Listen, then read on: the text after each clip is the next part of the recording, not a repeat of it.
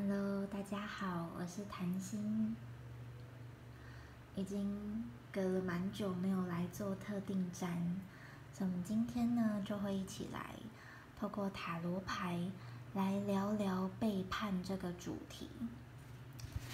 那在开始之前呢，大家也可以在心里回顾一下生命中让你感觉到自己被背叛的经验。你可以挑选一件此刻浮现的，嗯，受到背叛的经验。那我们等一下就会用塔罗牌一起来看看这个事件有没有什么样的讯息要和你说。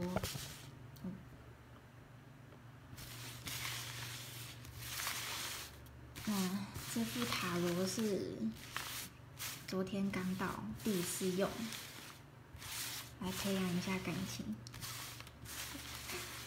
OK，选好你的事件，然后保持呼吸。对呼吸的觉知，可以有助于我们让自己的身体和心理越来越放松。可以上网去研究一下交感神经和副交感神经。我们让吐气比吸气还要长，可以有助于让我们的身体和心理更加的平静舒缓。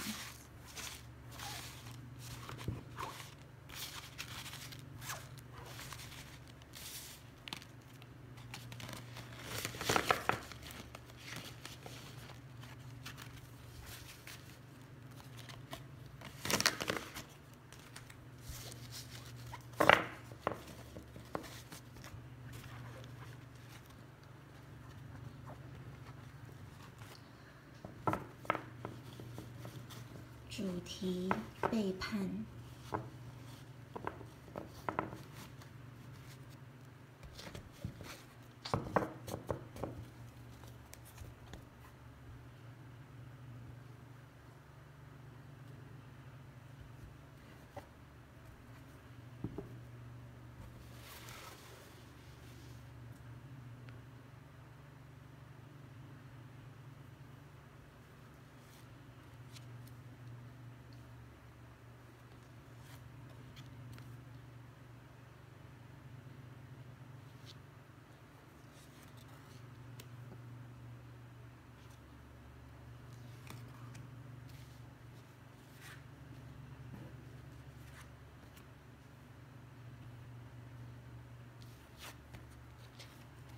OK，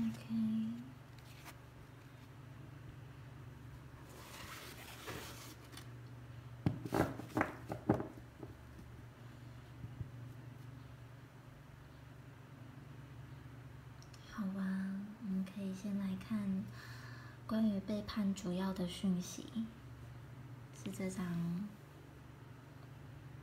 宝剑三。OK，宝剑三不管是。在奥修还是维特里面，其实都和这种受到伤害，会想把自己冰封住，会想要离开，会想要，就是很像我们心脏插了三把剑嘛，插了三把刀，就是会痛、流血，会想要休息，这种意涵啊，悲伤的意涵，冰封的眼泪，这些都是。嗯，在遭遇背叛的时候，其实会很自然而然浮出来的反应，就是受伤，觉得我很难过，我受伤了，而且我觉得是有一个人来伤害伤害我，或外在环境有人来伤害我，而会想把自己隔绝起来或冰封住，这是一种嗯。身为生而为人，遇到痛苦、遇到伤害，很自然而然的反应。只是，如果我们因为受伤，就选择不再去相信别人，就选择忘记了我们曾经最原本、最纯真、最一开始的样貌，我们选择。有点像我们，我们放弃了、放掉曾经天真无邪的自己，选择用一种防卫的心态，带着自己重重防卫机制来面对这个世界的话，那其实很可惜。我们如果可以回到最原本的样子，去探索我们心中想要探索的人事物，那其实世界都还，世界它本来的样貌都还是这样，你看过的光明也还是这样，怕的是我们不愿意再看，不想再看。这个力量啊，其实面对背叛，面对背叛。最好的方式，并不是要你去肉搏，并不是要你去拿你整个生命去复仇，或者是，比如说你觉得困境像一头狮子，并不是要你变成一头狮子，然后两个人打 PK 赛、打擂台，并不是。真正的力量是由内而外，很自然而然驯服困境。驯服对方的力量，它不会是用蛮力的方式，因为蛮力它是动物性的，可是我们是人，是人就有智慧。如果你是依照你的动物本能去对抗、去反抗，或者是报仇，因为遇到背叛嘛，如果你想要去报仇，那等于你用你的蛮力去做这些事情，可是。我们把它转回正位来看，你真的需要的是制服另一个人吗？你真的需要的是去伤害另一个人，让他和一开始的你流一样的血，受一样的痛苦吗？我想是遭遇背叛后，牌卡对你的提醒。你需要的是什么呢？我想是牌卡看到的，你需要的其实是一个更稳固、更稳健的自己，而这样的自己，它能够让你去创造、创建你的家园。这个家园是生意盎然的，不会是那种遭遇背叛、反反驳、反击回去，然后血流成河的那种困境逆境，不是。遇到背叛，期待你去发展的，是一个从零开始，一步一步建造自己家园的能力。你是经历了背叛就一蹶不振，再也爬不起来，还是其实它就只是一个历程？就像我们这这几张牌，它很像一个过程。确实，因为痛苦会防卫，不不愿意相信。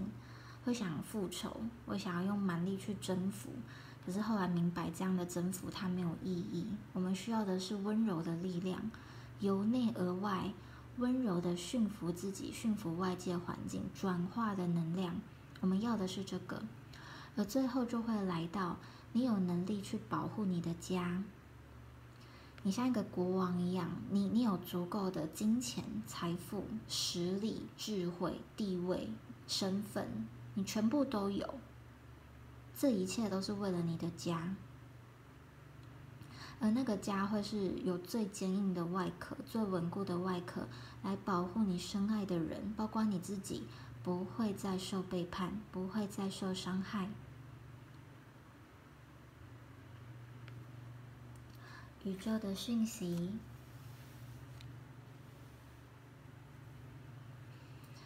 没有发现这个。前刚刚最后一张的钱币国王和宇宙讯息钱币皇后，他们刚好就是一对。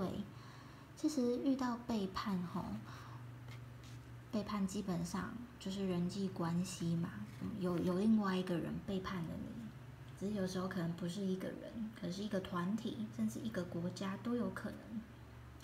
可是有这张钱币皇后，宇宙在提醒。我们不要忽略内在的阴阳两面。我们忽略内在的阴阳两面，最简单也是最容易观察，就是你会把它投射出去，可能投射给你的爱人、你的另一半，可能投射给你的老师，想要他来扮演你的妈妈，也可能投射回你的父母。指责他们为什么不是你心目中完美的父母？钱币皇后和钱币国王他们的组合，就是你内在稳固的力量，你内在的爸爸妈妈，不是你真的爸爸妈妈，是你自己，你内在的爸爸妈妈。就像小朋友在外面受伤，他们会想要回家，寻求爸爸妈妈主要照顾者的呵护。同样，我们长大了，不再是那个三岁、五岁、七岁的小朋友，我们已经长大了。所以我们在外面受伤、受到背叛，我们要回来寻求自己内在的爸爸妈妈，获得安抚。内在的爸爸，阳刚的力量，阳性的力量。它会让我们能够拿出自己的实力，拿出自己的力量，从零一步一步组建自己的家园。而我们内在的妈妈，也就是阴柔阴性的力量，它会让你看见，我虽然是很温柔的，可是我不是没有任何一点脾气。就像这个钱币皇后，大家可以进去看一下牌。上面这条蛇其实也是在象征，它不是一点防卫都没有，他不是一点保护自己的能力、能量都没有，他都有，可是他全然的敞开，他不害怕，因为保护神、你的守护神就在你的身边，你需要害怕什么？当我们能够把自己内在阳刚和阴柔的力量整合完、组建完毕。那最完美的状态，就是你是一个完整的人，你不会是一个把自己的空缺投射出去，期待外界外在的人事物来填补。你不是一个期待被填补的人，因为那永远是空空乏的。你会补到最后，发现如果失去了，你就一无所有，然后只能再找下一个替代，下一个填补。它是一个黑洞，它是一个永续负面的循环。我们要成为一个完整的人，以荣格的自信化这个自信化个体化而言，它就是我们要找回自己的内在内在的阴阳阴阳两面去整合。我们要直面内在的阴暗面、黑暗的地方。我们要去看出我们灵魂原本的样貌。而不是活在社会价值你扮演的工作角色，比如说你现在你是护士，那你就一定得是一个照顾者，你一定要是照顾别人的，你不能被照顾。就是我们不能困在这种角色。比如说老师，你是一个老师，你就要一直示范，你要是一个榜样，你不可以出错做错。忽略了老师，他也是学习而来，学生也可以是他的老师，他也是受到很多的。教育机会、学习的，没有一个人能够永恒的困在一个角色里面，那是非常坚固、僵硬的。回到背叛这个主题，如果是角色，那就请大家去回顾，在这场背叛事件中，你是否一直让自己困在一个遭受背叛、遭遇背叛的角色里面？甚至直接画上受害者这样的角色。如果是，那想我想今天的牌卡主要的讯息就是拿回力量，去整合你的内在阴阴柔和阳刚这两面。如此，你就能够真正的去看见，用真理去评判、去判断这次的背叛，这场背叛。它背后的真实，它到底实际发生什么？要知道，人是很主观的，人很容易困在自己的思维里面。比如说，就觉得自己是受害的人，自己受苦，自己被背叛了，就是对方做错，这是我们既有的认知。可是啊，这个宝剑国王就在提醒我们。我们要用真理来判断眼前的实相，真的是这样吗？比如说，比如说外遇，比如说劈腿，哎，真的就是你眼前看到的这样吗？这一场事件，它好像就定格了在从他外遇到外遇结束这段时间，他就是做错的人，真的是这样吗？你们的关系是从他外遇的那一刻开始的吗？还是这一辈子其实都是你在和你自己的内在，你在和你自己的内在阴暗面去面对它，挣扎、痛苦啊，甚至你找了一个会外遇的人来演你内在阴暗面。我想，这个整合它走到最后，真的是臣服，就是你全然的臣服在。这个看不见的手，命运看不见的手为你安排的最佳剧本，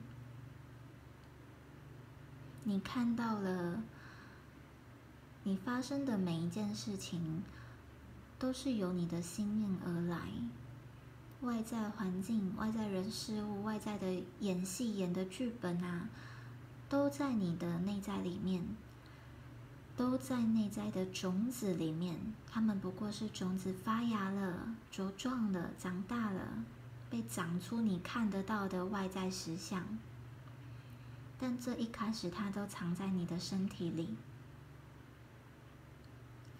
背叛这个主题，它牵扯到人性，它牵扯到黑暗，它牵扯到五毒、贪嗔痴慢疑。所以它绝对会是一个宝藏。今天的牌卡都很简单，但今天牌卡的寓意、牌卡的讯息，它内容是很丰富的。